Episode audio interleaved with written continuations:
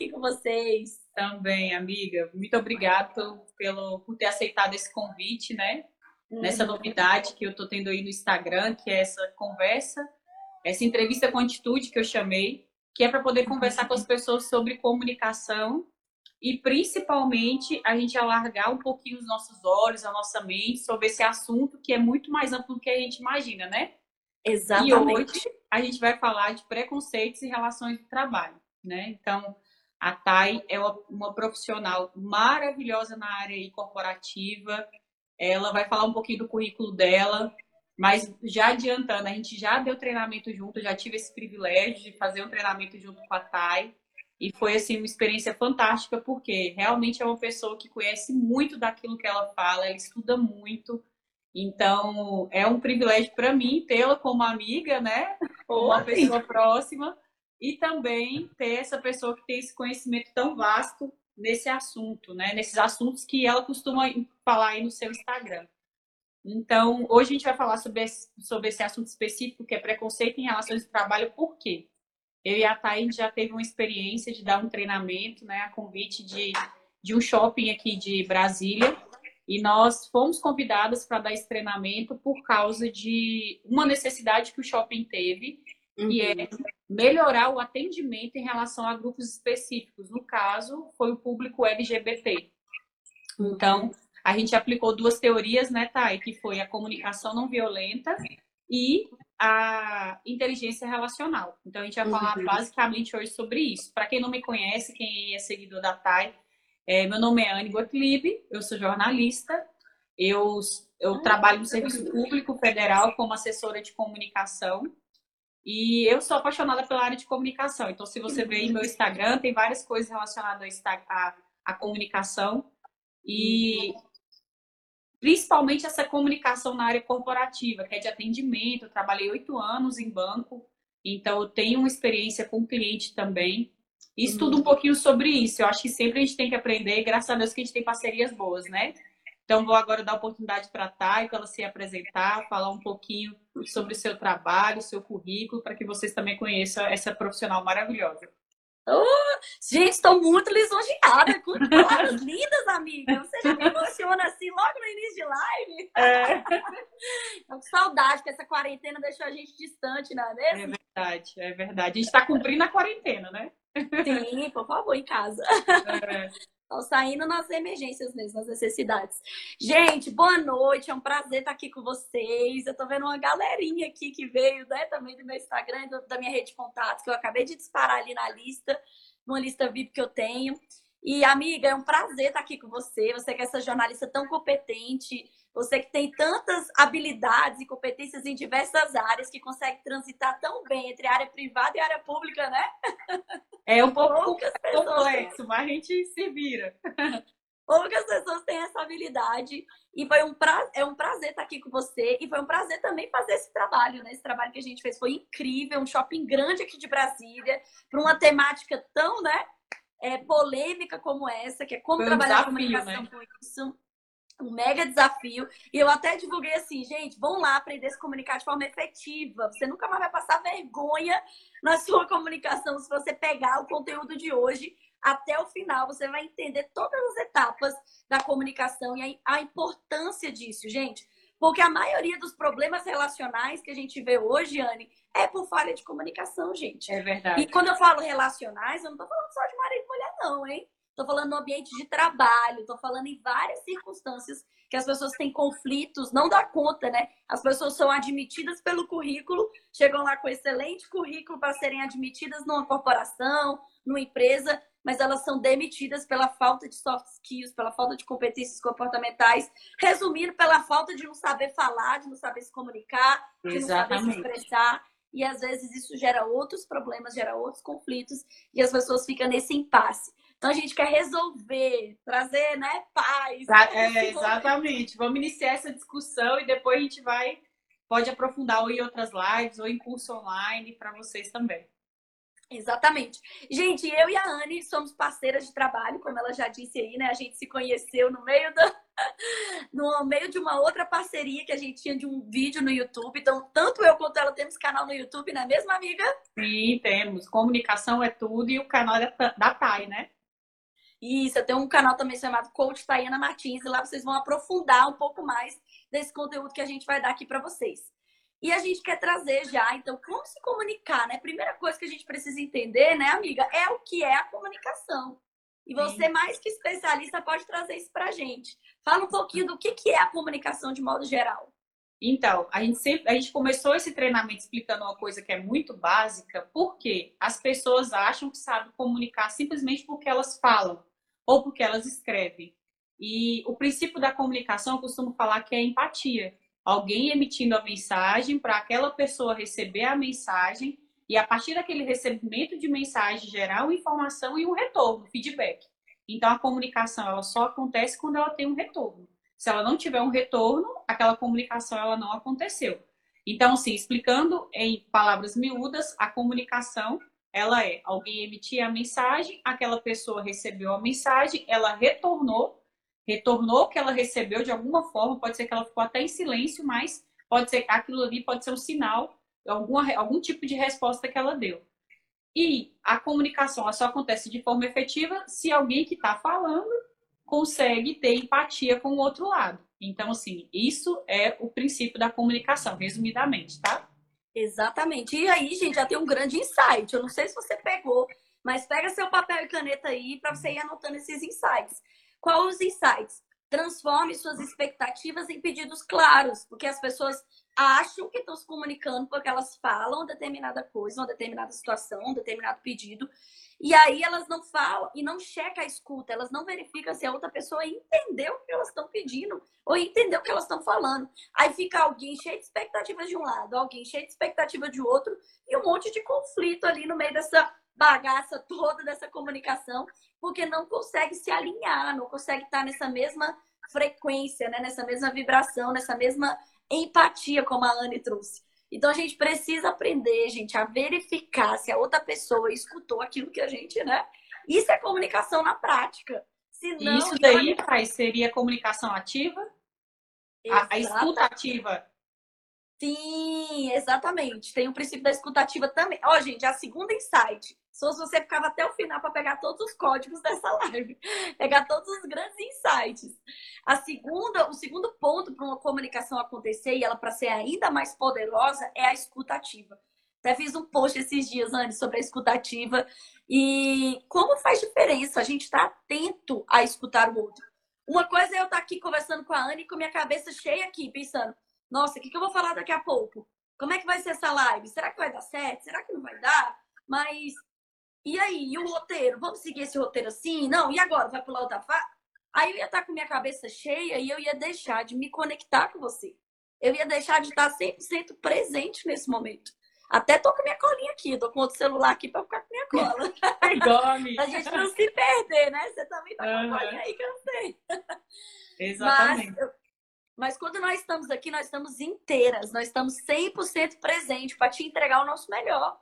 E isso é escutativa. Como é que você anda nas suas relações? Porque se tem uma coisa que nos tira da presença, é isso daqui, né? Acabei de falar. Oh, inclusive é o celular do meu marido até. Apareceu a nossa foto aqui.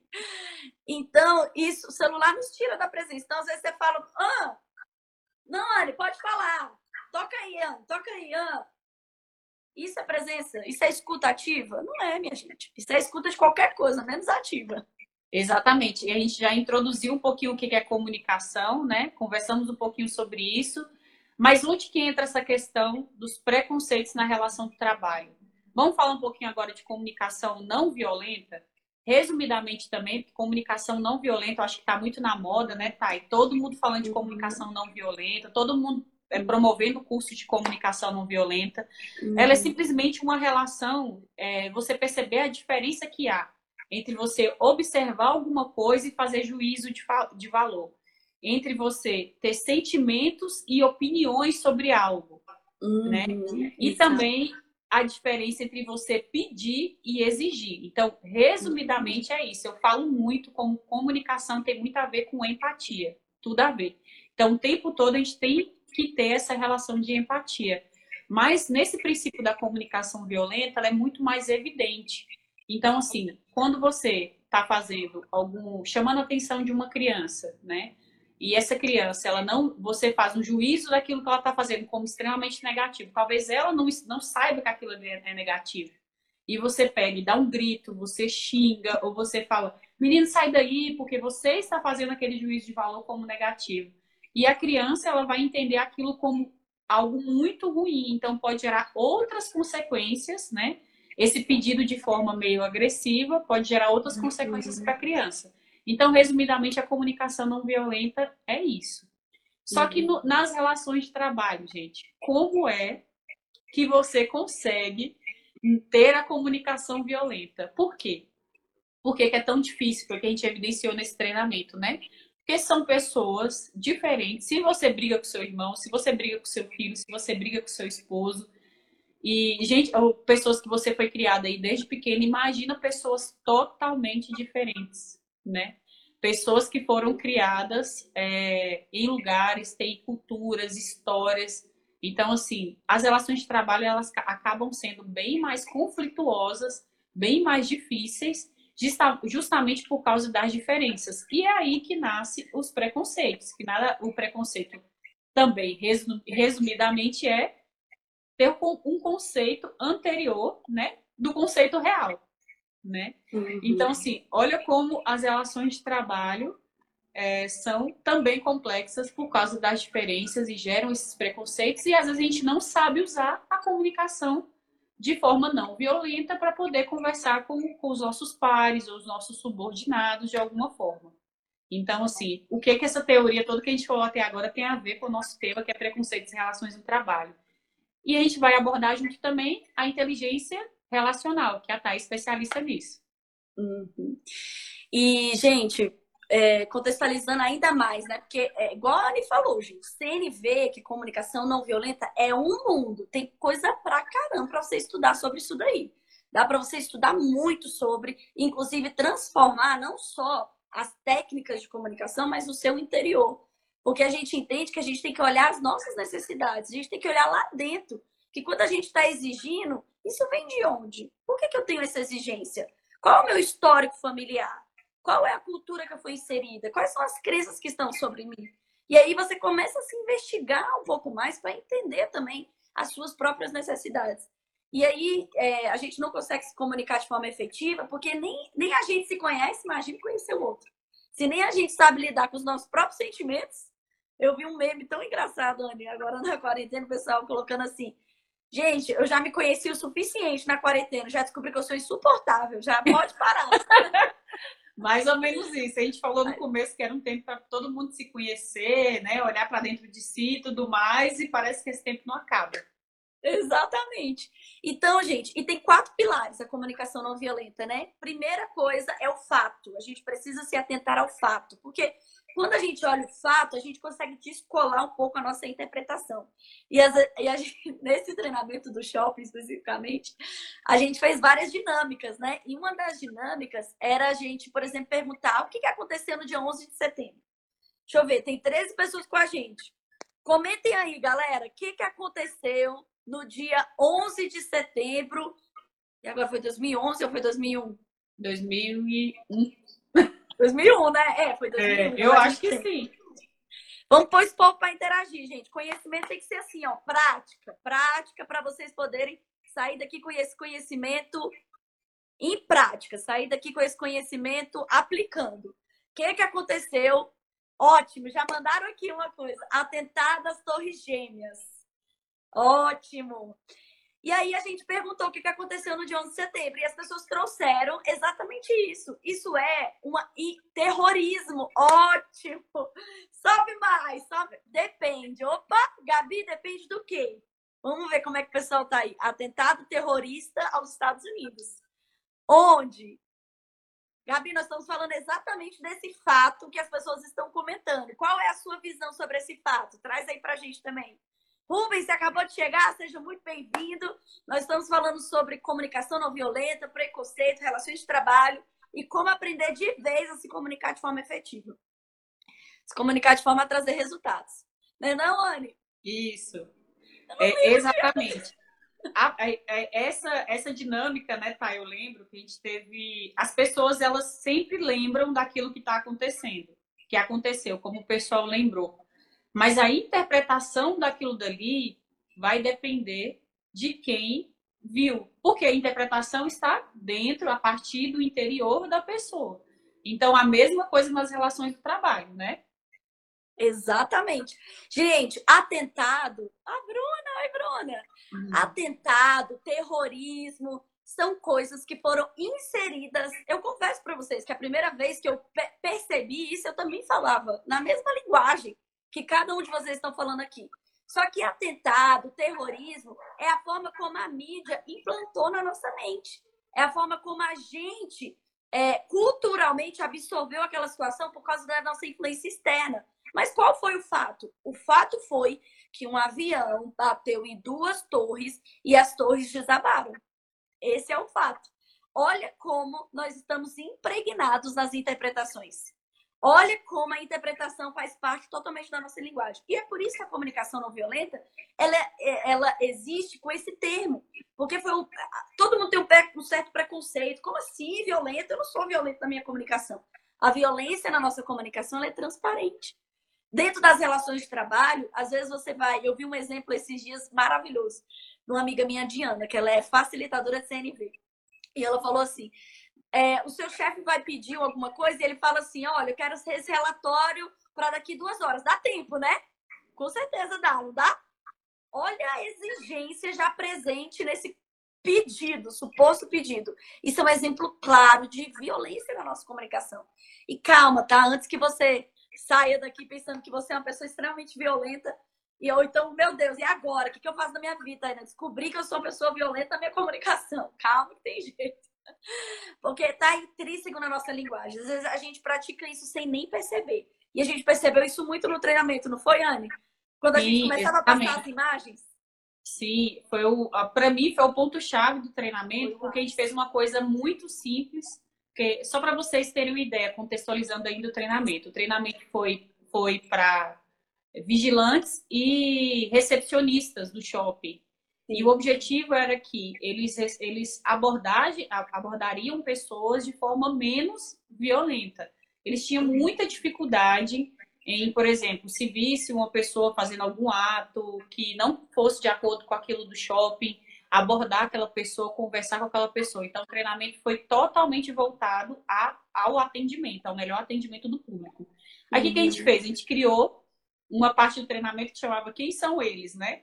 Então a gente colocou fotos de pessoas, assim, um negro, um negro modelo e um branco é, vestido de mal vestido. É, uma pessoa velha e uma pessoa jovem. Dois, dois, vou até pegar para vocês aqui.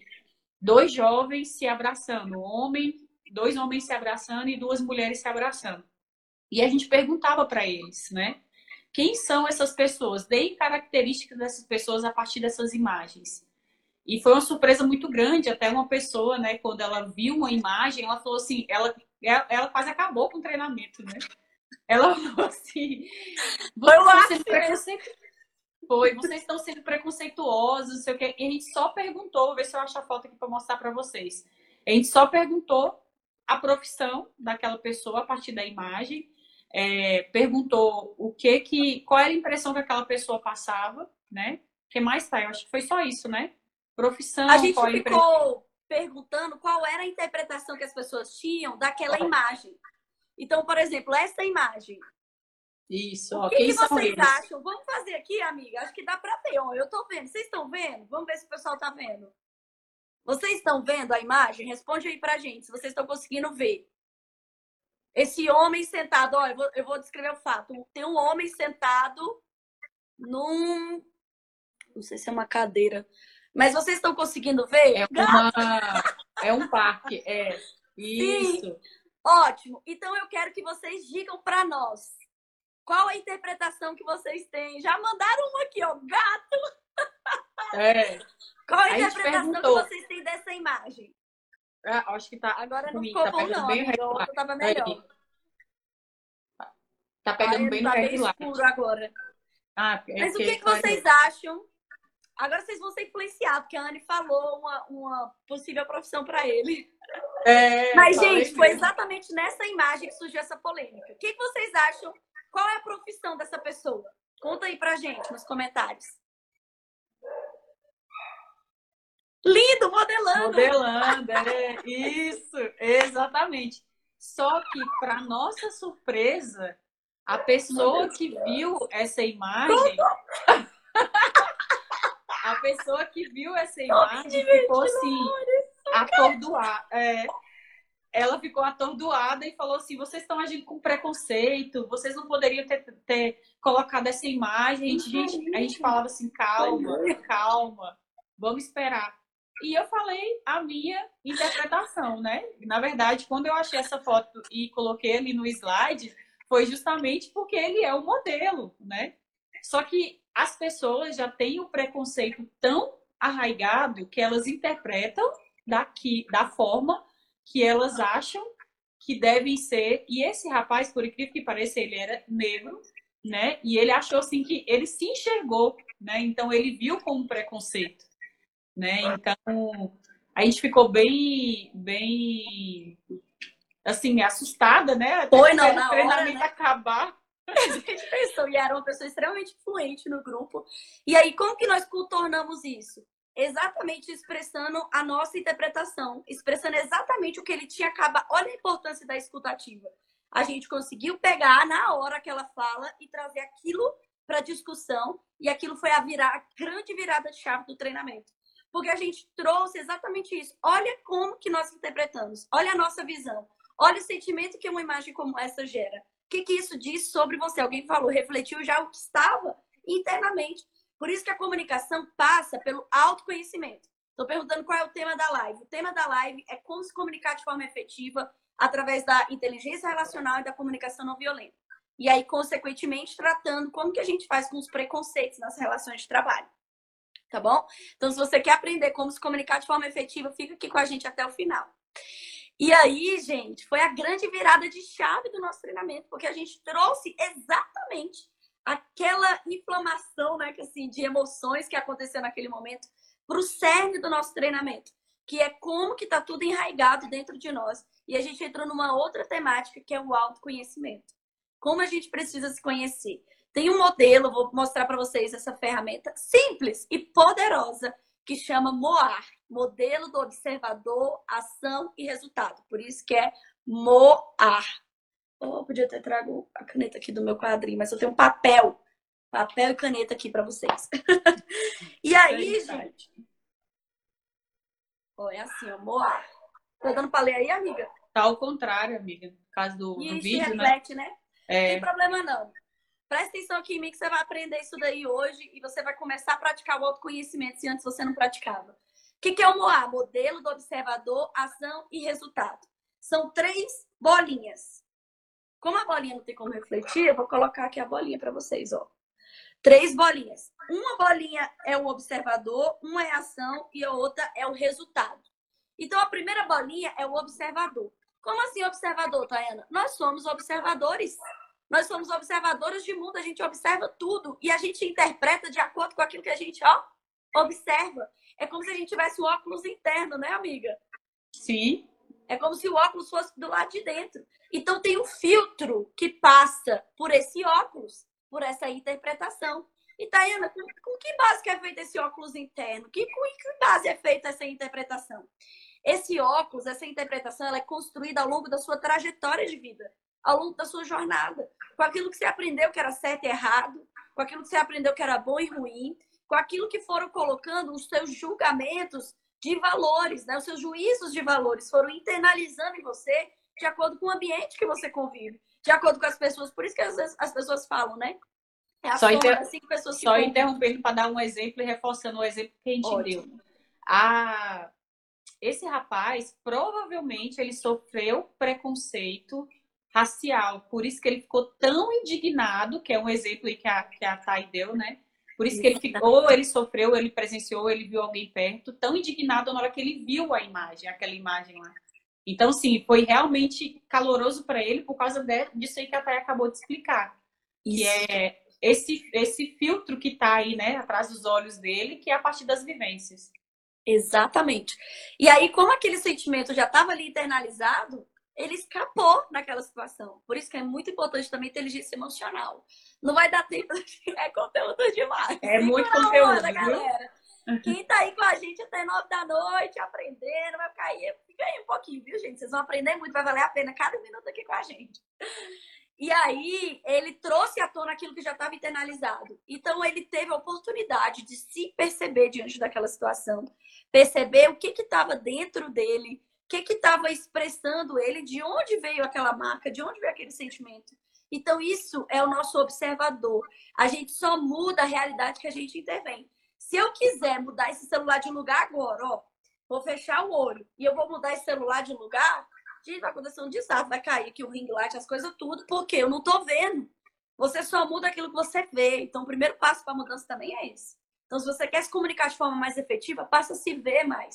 O autoconhecimento é essencial e é assim que você se conhece. Se observando, entendendo quais são as emoções que estão aí dentro do seu coração. Qual é o seu histórico de vida. De onde você vem, qual é as, as, raízes, quais são as conversas que você mais tem, o que, é que você consome aqui da internet. Se antes consumia besteira, agora você vai consumir o meu canal e o da Anne, para você ver o próximo nível. Boa, Thay. Boa que a gente sempre. Ex-bancária é assim, que a Thay é ex-bancária também, né? Ex-bancária vem de tudo, gente. Sem nem perceber. É. Ai, gente. E aí, esse é o nosso. Olha, o nosso observador ex-bancário, tá vendo, gente? Trabalha é, verdade. Nossa, e a Ana trabalhou vida. também no banco, então aí, ó, a gente, ex-bancário tá, faz parte do meu filtro mental. Não tem como eu vir aqui falar um negócio e eu não contar isso aí pra vocês, porque tá, faz parte da minha história, faz parte do que nós somos. Então, o primeiro passo é observador, dentro do modelo do MOA, modelo observador sem resultado. O eu segundo. Ai, gente. que massa! Show! É. O segundo, gente, é ação. Dá pra ver aí, amiga? Ó, o azul tá, de ação. Tá, uhum. Ou seja, tudo que a gente observa, tudo que a gente é, também projeta alguma ação. E com base nessa ação, a gente tem o resultado. Saca agora a grande virada de chave. Isso daqui, minha gente, por favor.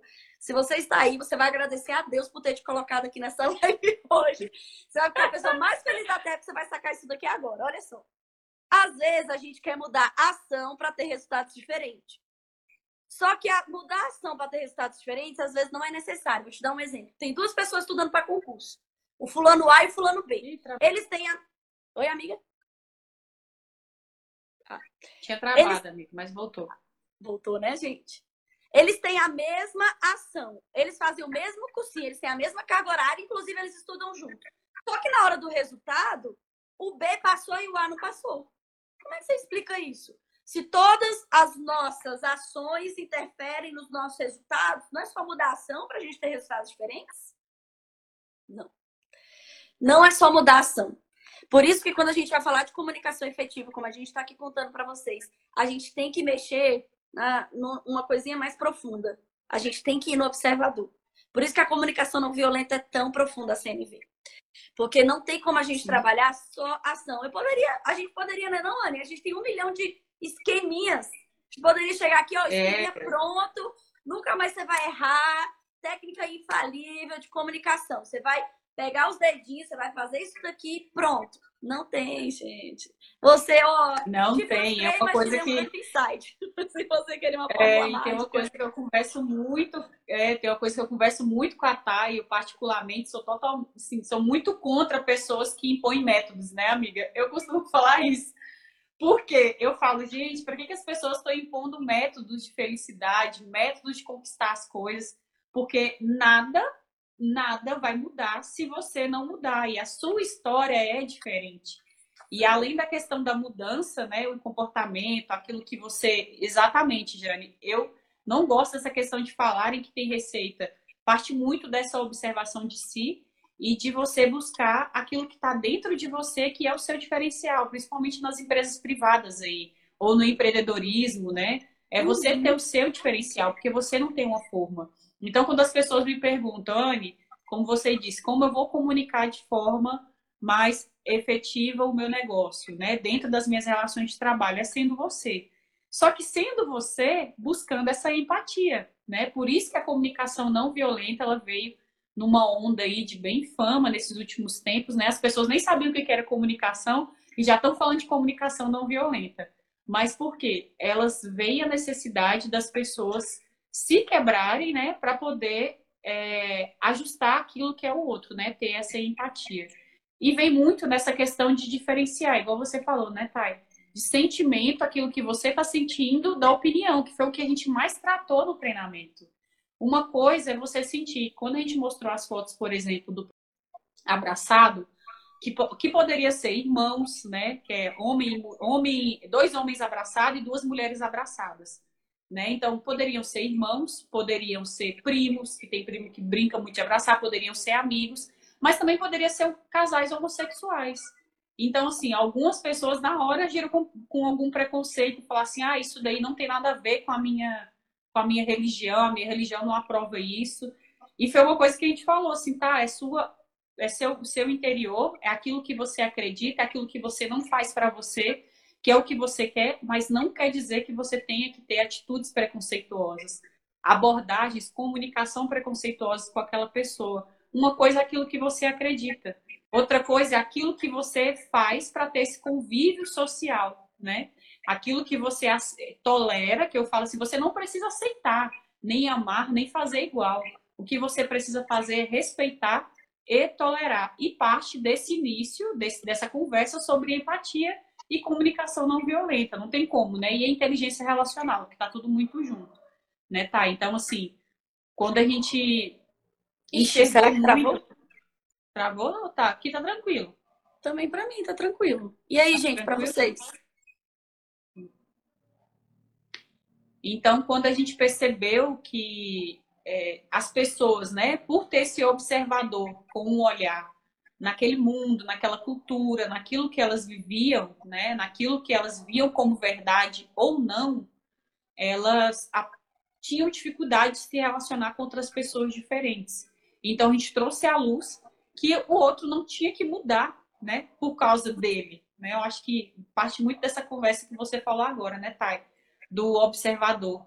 Tinha, não tinha muito que, não tinha como mudar, né? A, a outra pessoa não vai mudar por sua causa, gente. Ninguém vai deixar de ser homossexual se você tem preconceito com negro em algum cargo, alguma coisa. A outra pessoa não vai deixar de ser quem ela é por sua causa. Quem tem que mudar é você. É você que está tendo atitudes ruins baseadas na, no seu histórico, né? na sua falta de observação dos seus atos.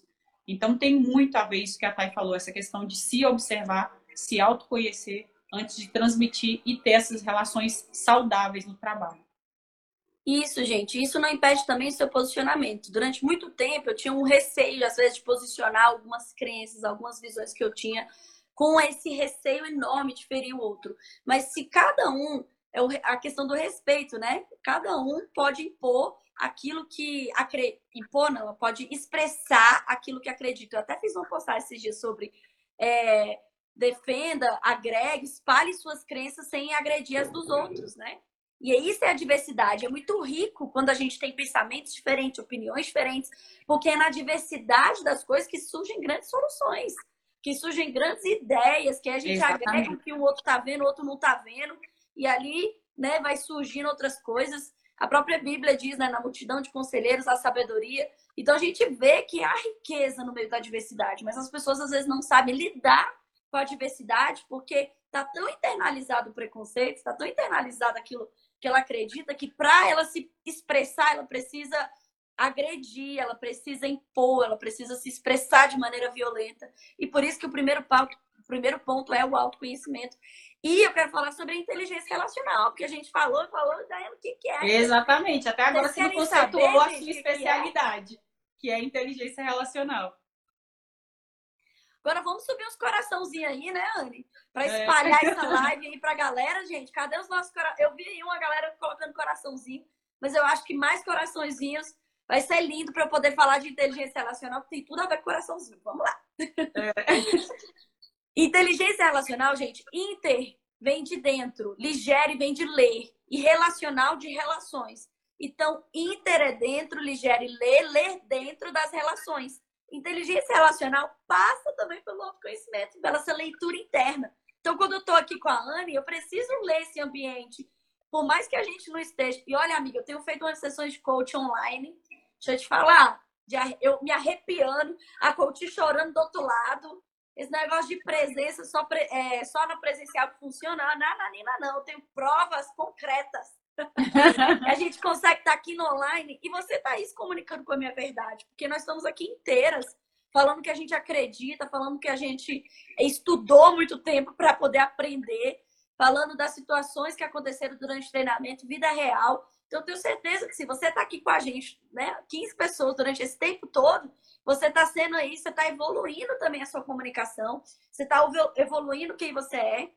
Então, a gente consegue sim, né, no meio online também trazer essa, essa inteligência relacional. Então, é a capacidade que você tem de ler dentro das dinâmicas conversacionais para você poder se posicionar, para você ser mais assertivo, para você conseguir transmitir com maior clareza a sua comunicação. Então, tudo que a gente falou também tem inteligência relacional. Olha que lindo, tá chegando gente nova porque vocês espalharam coraçãozinhos. que show! Pois é, né, amiga? Amiga, Isso. eu queria passar quatro passos também da, da CNV, para a gente deixar bem. Sim. Você já falou de todos, mas eu queria deixar bem claro quais são os quatro passos principais da CNV, gente, a comunicação não violenta. Você leu meu pensamento, porque estava aqui agora, era a próxima anotação, que é falar dos quatro passos. É. É aquela figurinha da mente compartilhada. É isso mesmo. Massa, gente. Isso é nosso sistema límbico, né, amiga? É, funcionando aqui, ó. Funcionando. O primeiro passo que você ia falar era a observação, é isso? Isso! Aê! Então, vamos é lá. Isso, né? O primeiro passo é a observação, né, gente? A gente fazer o possível para observar sem gerar julgamentos. Mas a gente fala julga... sem gerar julgamentos total, é impossível, né, Thay? Uhum. Não, não, tem como a gente não gerar julgamentos, porque a gente tem a nossa história, a nossa vida. Mas quando a gente fala julgamentos, essa palavra aqui, julgamento, é aquilo que faz com que você não comunique violentamente com aquela pessoa, né? Então, assim, não é, fazer esse processo a partir tentando não gerar julgamentos. Então, quando a gente vê aquilo que é diferente do nosso, eu falo coisas até pequenas, é, amiga? É, ultimamente eu falo, eu tô vendo muito vídeo do do Leandro Carnal. Eu sou super fã, adoro ele e ele é ateu. E ele sempre fala que ele é ateu, apesar dele conhecer muito a Bíblia, ele cita muito a Bíblia. Então, mas ele é ateu.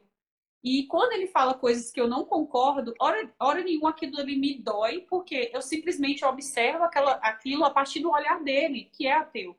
Então ele não conhece as coisas como eu conheço, né? As coisas de Deus que eu acredito.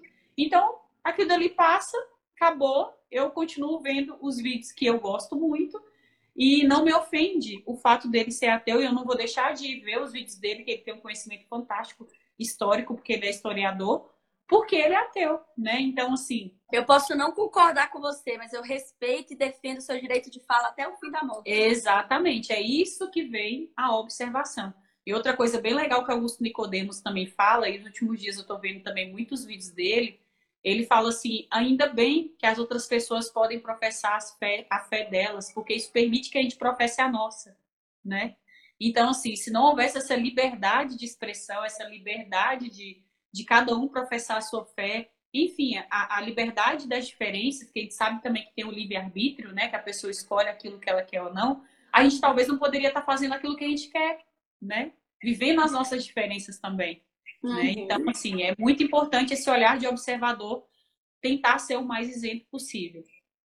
E aí, gente, o primeiro fato é observar. Então, isso que a Anne falou é muito interessante, porque não tem como a gente não julgar. Se eu, eu tenho uma peruca rosa aqui, podia até aparecer com a peruca rosa, cara.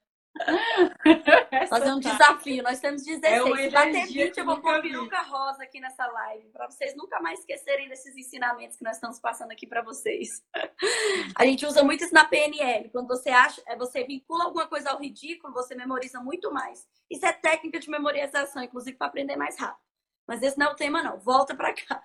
Quando você entra aqui, olha lá, 18. Caraca, galera me de peruca rosa, não tô acreditando nisso. Ei, Dani, só aqui.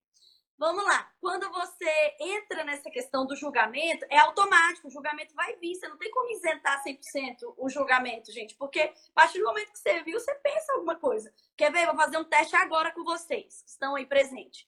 Eu quero que vocês não pensem no elefante rosa. Aquele elefante rosa, um elefante rosa bem grande, é um elefante gigante rosa, bem na sua frente, bem na sua visão, mas eu quero que você não pense. Me conta agora quem não pensou. Duvido. Só alguns que já sabem desse tipo de técnica e tentam disfarçar a mente. Mas eu quero ver quem não pensou no elefante rosa. Porque quando eu falo, gente, elefante rosa, já vem na sua mente o elefante. Olha, tão rindo, tão rindo porque pensaram no elefante rosa. Esse é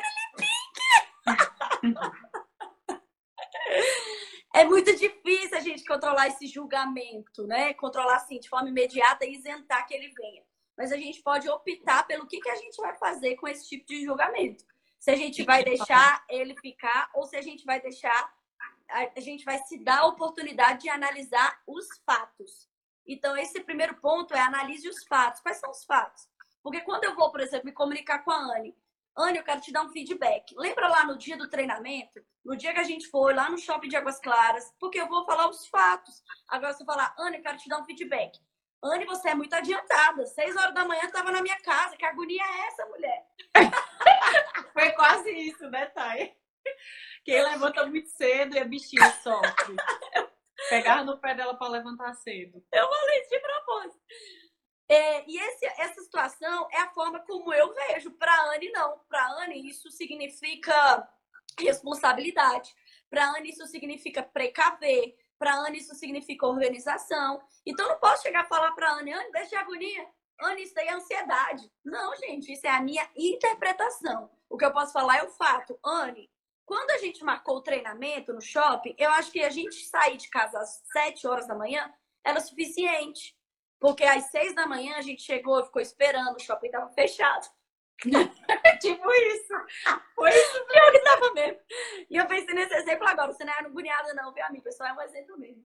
É verdade.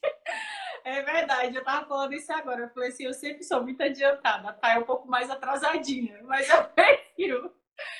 E o segundo passo, né, amiga? É bem que você já entrou aí, a questão do sentir, né? Que é como você está sentindo diante daquela reação. Quando você vê uma pessoa que é ateu falando, o que, que você sente?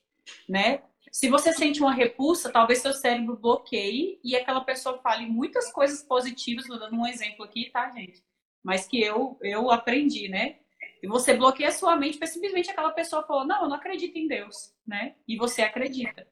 Então, assim, olha como isso já bloqueou e já vai fazer com que você comunique algo violento para ela nem que seja né, uma má postura, um fechar a cara, um levantar a sobrancelha. E às vezes aquela pessoa tem um conteúdo fantástico. Então, como você está sentindo diante desses fatos que a Thay falou?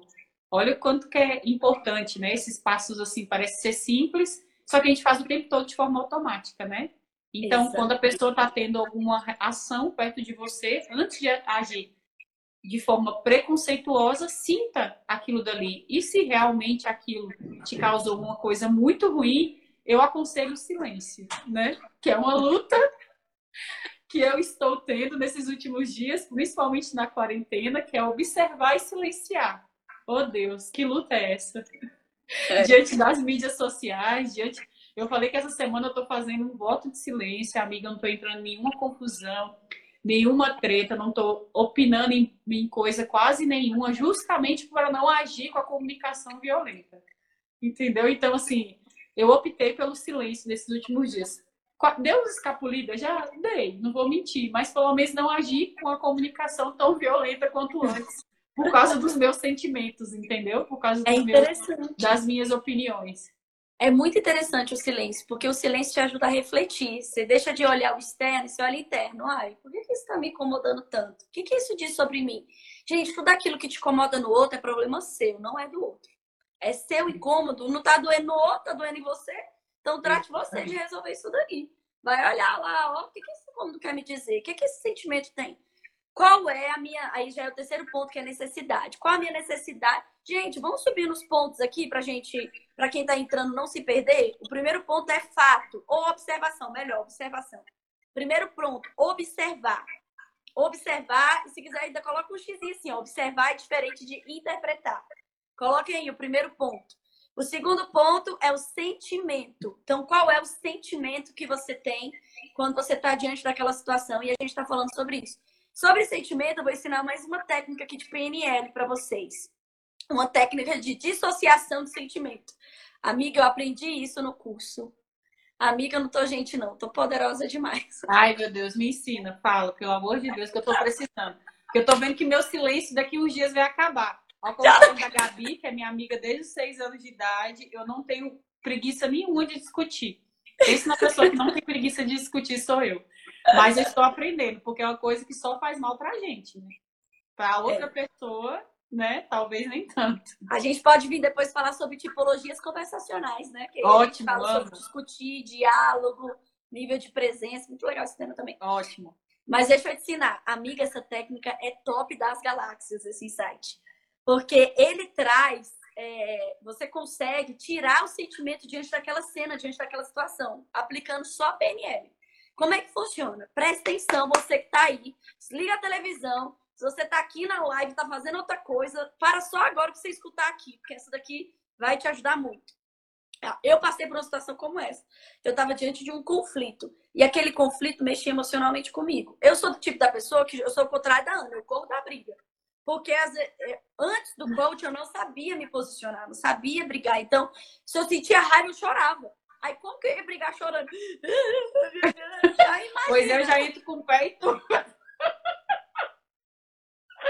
Ai, Deus. Não tinha como eu brigar chorando, gente. Eu sou uma pessoa que chora por tudo. Extremamente emocional, sentimental nesse sentido. E aí eu aprendi a lidar, expressar minha raiva sem ser com choro. E essa técnica de PNL, o que, que ela ajuda? Ela ajuda você isentar a emoção diante daquele conflito, diante daquela situação. Como que é isso, Tayana? Então, vamos supor tá eu e o fulano B aqui no sofá. E nós estamos aqui numa discussão. O que, que a técnica da PNL ensina? Eu saio dessa discussão. Eu tô aqui, posso até estar tá aqui conversando, mas eu vou começar a imaginar a discussão fora da cena. Então é como se eu fosse meu dedo aqui, eu sou uma terceira pessoa nessa discussão. Então você sai, amiga, isso é poderoso. Você amiga, mas eu falo pra você que eu falo, eu faço isso, sabe? Mas eu faço isso principalmente no ambiente de trabalho. Porque lá eu não posso discutir, lá eu não posso falar aquilo que eu quero. Eu pego, saio do meu corpo, literalmente. Isso, literalmente. Você se imagina saindo do seu corpo e indo para terceiro lugar, Sim. terceiro papel. E você começa a analisar aquela situação de fora. E aí Sim. tem uma outra parte que é ainda mais profunda, é um nível mais rádio da técnica, mas você também pode começar a testar essa fórmula que é você se colocar. Aí você foi para a terceira, depois você vem para trás e você se coloca no lugar do outro. Então, cara, se essa pessoa está sendo tão agressiva na forma como ela está falando, o que, que isso remete sobre ela? O que, que isso diz sobre ela? Qual é o histórico de vida? Gente, eu já fiz isso eu vi, tipo assim, feridas profundas. Porque é. eu parei para pensar do outro lado. Cara, amiga, dissociação emocional. Você sai Fantástico. Da... Eu não sabia que tinha esse nome científico para essa minha caixa do nada, não. Pronto! A sua caixa Porque eu faço é isso. A, as minhas amigas costumam falar que eu sou meio é, menino, né? Na hora de discutir, às vezes meio homem mesmo, porque aquele, aquele pastor ele fala muito, né? Esqueci o nome dele, minha cabeça é tão ruim. Que ele fala muito da caixa do, do nada, do masculino. Eu, ah, quando... o pastor Cláudio Duarte. Isso, é. Menino, eu quando eu quero me isentar de uma coisa, eu entro nessa caixa do nada. Quem está muito, muito tempo perto de mim percebe que eu tô na caixa do nada, porque eu tô assim, paralisada, sem, sem enxergar, sem ver, sem escutar. A pessoa pode até me cutucar, quer dizer que eu saí, eu saí real daquela situação. Que é o que eu faço, que eu, eu tenho essa estratégia de bloquear minha mente. Nas mídias sociais é um pouco mais difícil, porque eu acho que na mídia social a gente acaba criando mais coragem, até para discutir, né?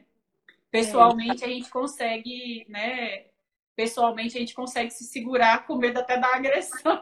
Mas é, eu tenho essa estratégia aí também. Eu uso muito isso de colocar e às vezes de colocar no lugar do outro, né? Assim, essa questão da empatia eu acho que é primordial. É claro que o Pedro Calabresa fala de uma coisa, amiga, que a gente pode falar também em relação ao sentir, que é muito legal, que ele fala que o nosso lado racional é bem pequenininho e ele está em cima de um elefante que é o nosso lado emocional e que às Sério? vezes é, e que às vezes o nosso elefante descontrola e não tem lado racional que segure, entendeu? Assim, não tem piloto que segure esse esse lado racional quando o elefante está descontrolado. Então, as nossas emoções elas têm esse poder de nos descontrolar. Então, às vezes a gente passa do limite, por mais que a gente saiba a teoria, na prática é muito difícil porque a gente é ser humano, né? Exatamente. Mas é uma Amiga, estratégia fantástica. Aconteceu exatamente isso que você está falando hoje numa sessão de coaching. O grande cerne dela, dessa minha coaching, ela é até de fora, ela tá fora do país, e ela percebeu que ela não estava conseguindo ainda avançar na carreira, né, na profissão dela, ela não, ela perdeu o prazer pelo aquilo, porque as emoções dela estavam sabotando ela. Então ela queria uma coisa, ela tinha clareza de onde ela queria chegar, mas ela não conseguia fazer aquilo lá porque emocionalmente ela queria outra coisa. Só que ela só descobriu isso na sessão, que emocionalmente. Então, gente, emoção e razão precisam parar de divergir e convergir. Quando eles Sim. convergirem, você vai ser uma pessoa plena na sua totalidade. E você vai é. ser muito mais empático na sua comunicação. Porque se suas emoções estão expressando uma coisa e o racional está expressando outra, imagina a confusão interna que não está acontecendo aí dentro. Quando e aí de fora, minha filha, todo mundo Você sai ferindo, você sai agredindo, ferindo as outras pessoas, porque dentro de você as coisas não estão no seu devido lugar, né? E a nossa maior é. parte do cérebro é subconsciente. E a terceira, a terceira coisa é a necessidade, né?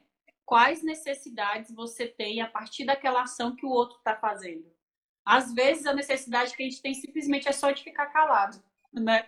Então, assim, ou de ver aquilo dali e não ter ação, não ter opinião, não ter reação sobre aquela, aquela situação. Ou realmente tem ações que a gente precisa intervir.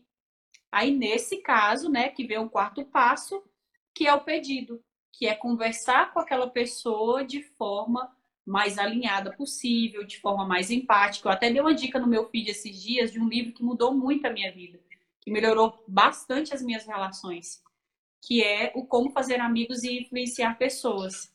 Ele fala muito sobre essa questão do pedido, em como falar com as pessoas sobre algo que você quer muito, principalmente a correção. E às vezes no ambiente familiar a gente peca muito e não faz da forma como tem que ser, até porque as pessoas, a gente já conhece o defeito da outra pessoa, a gente já tem intimidade, familiar e amigo, amigo próximo, né? Mas no ambiente corporativo isso é exigido, gente. Como a Thay falou no começo, revivendo aí um pouco do começo. O, a gente é escolhido pelo currículo muitas vezes, né? E não pelo nosso comportamento emocional. E isso é muito mais evidente no serviço público, que as pessoas fazem uma prova totalmente seca, né? Uma prova totalmente é, assim, que vai interpretar só aquilo que ela está estudando é, e não vê o comportamental dela. Então, o serviço público tem muito conflito de RH. Então, assim, muito conflito de é, gestão de pessoas. E até o pessoal do gestão de pessoas, às vezes, não tem a capacidade técnica para poder gerir todos esses conflitos. Porque na empresa privada é fácil, né? Chega ali, trocou, pronto, acabou. Ah, tá, tá com dificuldade, contrata uma consultoria para resolver. No serviço público, isso é muito complicado, é muito complexo. Então, é, essa questão. Vou entrar na licitação, amiga, para eu dar um treinamento para eles. Sim, olha que ótimo. Então, assim, essa questão do pedido, em como você vai corrigir alguém que está fazendo uma atitude muito errada no trabalho, como que você vai é, pegar aquela pessoa que está tendo atitudes preconceituosas, que é o grande tema aqui, e conversar com ela. E como que você vai fazer pedidos, conversar com aquela pessoa sem ter os seus preconceitos.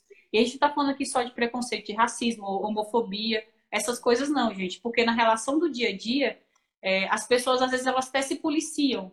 Às vezes não, mas elas tentam se policiar em relação a coisas tão graves e tão medonhas né, e tão absurdas que é o racismo, ou homofobia, ou misoginismo. Eu acho que é a mulher que mais sofre, né, em relação ao ambiente de trabalho.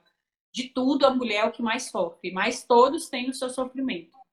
Então, mas isso as pessoas tentam disfarçar mais. Agora, tem coisas pequenas, por exemplo, é, o filho da sua, da, da sua servidora, da sua colaboradora, adoeceu e teve que dar um atestado. E aconteceu isso uma vez, duas vezes, três vezes. Você já começa a pensar que o menino, ou o menino tem um problema muito grave de saúde, você acha que ela está inventando para dar atestado. Aí você vai chegar nela e vai conversar, fazer o pedido, falar: fulano de tal, seu filho adoece todo dia? Entendeu? Assim, olha como isso no ambiente de trabalho e tem mulheres que tratam outras mulheres dessa forma e às vezes elas têm a empatia de ter vivido aquilo dali, porém elas não sabem simplesmente se comunicar. Elas não sabem fazer o pedido da forma correta, né? Que é colocando as palavras certas. Tudo pode ser dito, gente. Depende da forma como é dito. Tudo, tudo. O médico não tem que comunicar para uma família que uma, a pessoa faleceu, por exemplo. Gente, para mim, uma das coisas mais difíceis de serem comunicadas é isso: o falecimento de um, um parente. Isso é extremamente difícil, falando do contexto emocional, psíquico, mas o médico comunica. Então, tudo pode ser comunicado, depende da forma como é comunicado. Bruno, eu não entendi muito a sua pergunta. Seria conexão olho no olho? Se você puder mandar aí de novo para a gente poder te responder. E aí, amiga, exatamente isso. Então, e qual é? Olha como a empatia é um pouco mais profunda do que as pessoas pensam. Quando você deu esse exemplo aí, né, de uma colaboradora que está com o filho doente, que está faltando serviço, qual a necessidade que ela tem naquele momento? Às vezes a gente não olha a necessidade. Ela tem necessidade de compreensão. Essa é a necessidade dela. Alguém, por favor, pode. E às vezes ela vai reagir de forma mais agressiva na comunicação dela, mas ela não sabe que ela, o que ela está buscando é compreensão, porque ela, nem ela mesma tem essa clareza. Olha que lindo que se um gestor tiver esse conhecimento, por exemplo, de CNV, olha como que ele pode ser um pouco mais profundo nas relações de trabalho e trazer um, um uma situação que vai muito além, porque, gente, esse negócio de profissional e pessoal não se mistura, isso é passado, viu? Pelo amor de Deus. Isso já caiu, ó.